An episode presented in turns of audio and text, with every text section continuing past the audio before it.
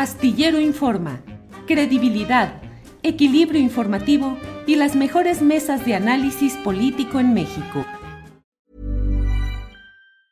Life is full of awesome what ifs and some not so much, like unexpected medical costs. That's why United Healthcare provides Health Protector Guard fixed indemnity insurance plans to supplement your primary plan and help manage out of pocket costs. Learn more at uh1.com. Burrow is a furniture company known for timeless design and thoughtful construction and free shipping, and that extends to their outdoor collection. Their outdoor furniture is built to withstand the elements, featuring rust-proof stainless steel hardware, weather-ready teak, and quick-dry foam cushions. For Memorial Day, get 15% off your Burrow purchase at burrow.com slash ACAST and up to 25% off outdoor. That's up to 25% off outdoor furniture at burrow.com slash ACAST. Everyone knows therapy is great for solving problems, but getting therapy has its own problems too, like finding the right therapist, fitting into their schedule, and of course, the cost. Well, BetterHelp can solve those problems. It's totally online and built around your schedule. It's surprisingly affordable too. Connect with a credentialed therapist by phone, video, or online chat, all from the comfort of your home. Visit betterhelp.com to learn more and save 10% on your first month. That's BetterHelp, H E L P. Millions of people have lost weight with personalized plans from Noom, like Evan, who can't stand salads and still lost 50 pounds. Salads, generally, for most people, are the easy button, right? For me, that wasn't an option. I never really was a salad guy. That's just not who I am. But Noom worked for me. Get your personalized plan today at Noom.com. Real Noom user compensated to provide their story. In four weeks, the typical Noom user can expect to lose one to two pounds per week. Individual results may vary. Bueno, este es mi punto de vista sobre lo que está sucediendo con el caso García Harfuch. Este es mi punto de vista. Hoy el presidente de la República ha hecho pues una serie de consideraciones que en el fondo dejan una percepción de viabilidad político-electoral de Omar García Harfuch. Hay algunos titulares en los portales de información de hoy que dicen eh, AMLO defiende a García Harfuch. No estoy seguro de que sea una defensa. Otros dicen, eh, eh, en las redes sociales hay quienes dicen, pues ya esto es vía libre, es eh, el banderazo, la autorización para que avance la candidatura de García Harfuch al gobierno de la Ciudad de México.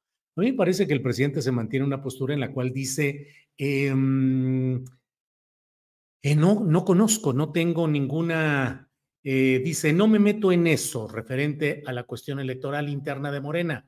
Lo que sí puedo decir es que no se puede juzgar a nadie por haber estado en una reunión. Y luego ha dicho también, em, eh, pues que estuvo eh, presente en una reunión de funcionarios públicos estatales y federales, una o dos, cuando sucedieron los hechos, pero son reuniones ahora sí que públicas. Hay hasta grabaciones de los que participaron. Y a eso se refería que en una de esas reuniones o en las dos estuvo el ex jefe de policía de la seguridad pública. Eh, dijo que él hasta este momento no tiene eh, pruebas de que haya ninguna conducta irregular de Omar García Harfuch. Yo he sostenido, lo publico, lo reitero hoy en la columna astillero que puede leerse en la jornada este jueves y en otros medios de información, Reitero que el problema no es solamente ese fraseo que trata de ubicar el tema en ese momento. Ayer García Harfuch puso un tuit en su defensa en el cual dice que él se confirma con lo dicho por Encinas en la conferencia de prensa de ayer, el subsecretario de Gobernación Alejandro Encinas, eh, se confirma que yo no estuve en ese momento y usa esas palabras, en ese momento. Es cierto, nadie lo ha acusado y lo hemos dicho.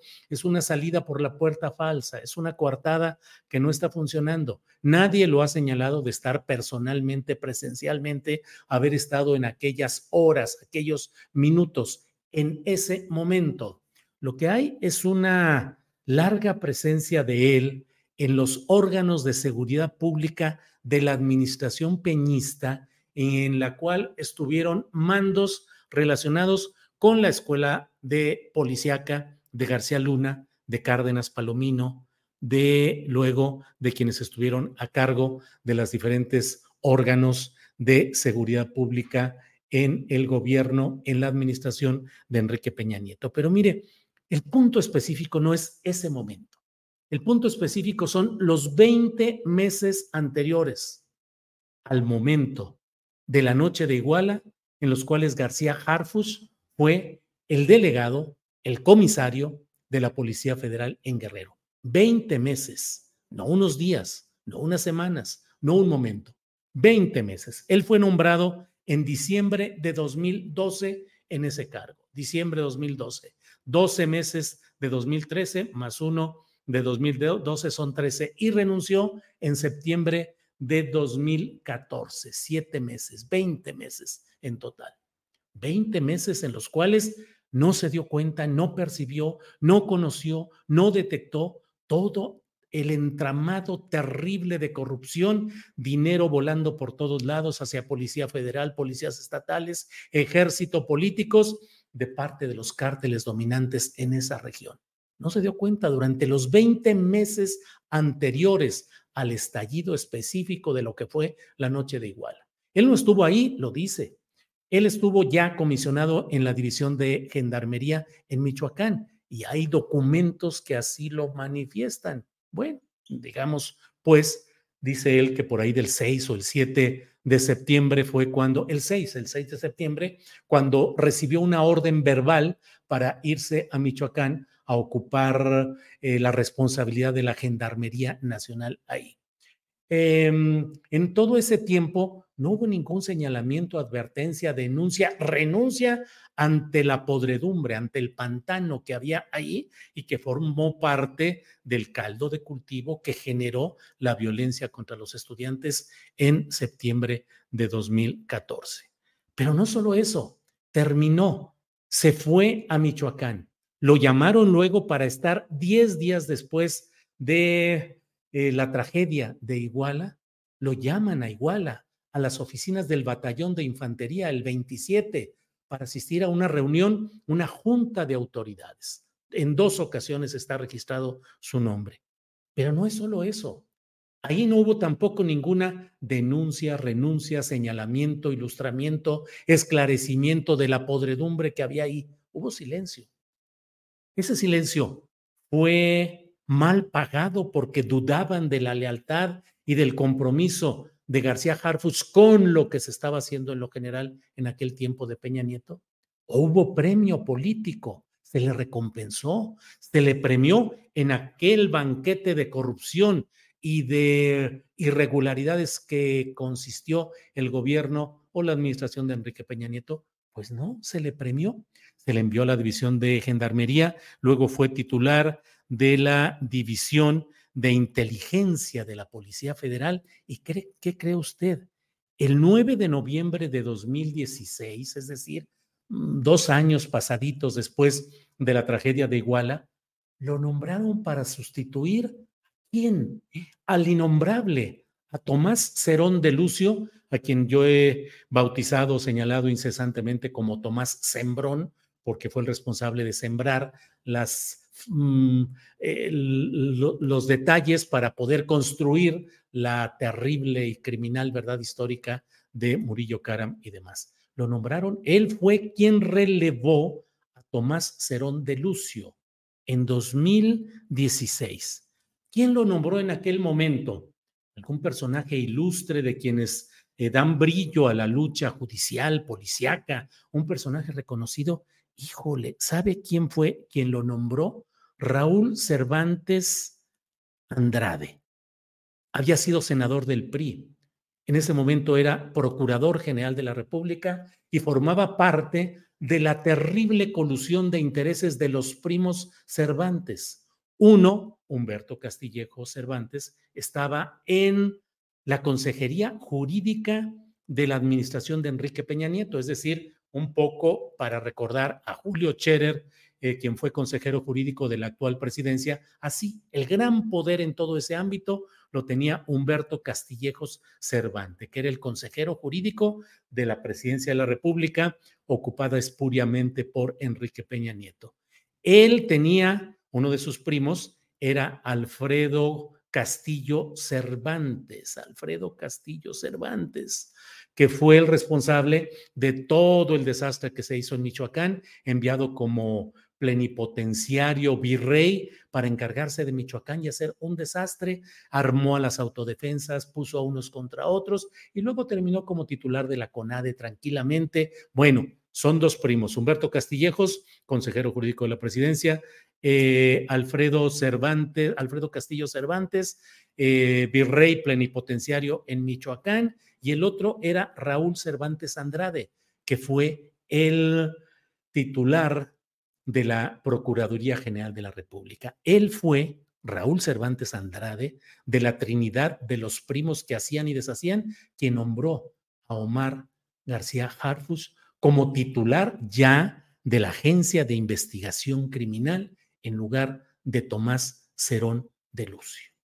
¿Lo premiaron? ¿Lo castigaron? ¿Por qué lo premiaron? ¿Por qué lo colocaron en ese nivel? ¿Qué fue lo que encontró él cuando sustituyó a Tomás Cerón de Lucio?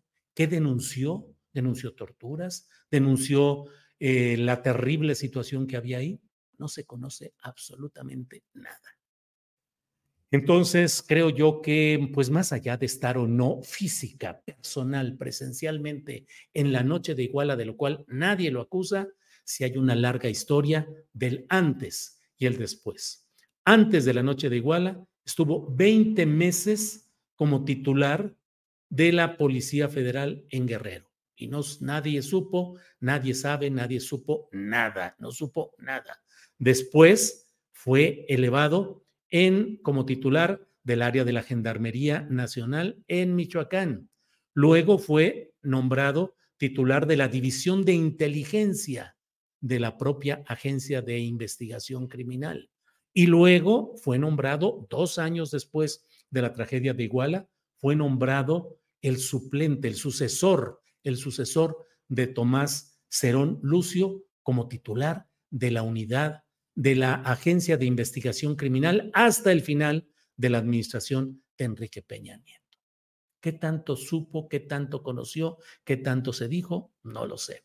Pero a mí me parece que esos son algunos de los elementos que van más allá de lo que puede ser esa defensa de lo que no se le acusa. Nadie lo acusa de haber estado personalmente con una pistola o con un radio eh, transmisor en la noche de Iguala. No, nadie lo está señalando de eso, sino del antes y del después. Hoy la, eh, el Consejo de Morena va a dar a conocer em, eh, los nombres que van a ser integrados a la encuesta que va a realizar el propio partido para designar eh, la coordinación que luego será la candidatura al gobierno de la Ciudad de México. En fin.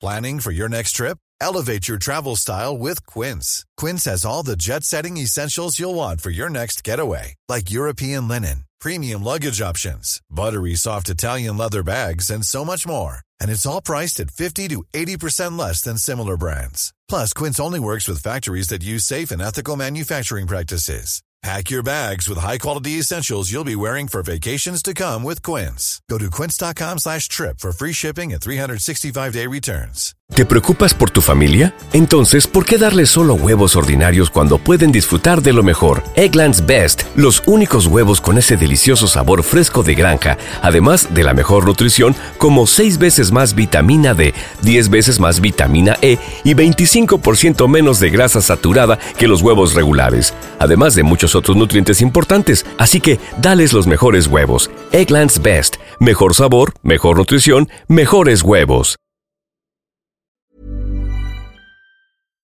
Para que te enteres del próximo noticiero, suscríbete y dale follow en Apple, Spotify, Amazon Music, Google o donde sea que escuches podcast.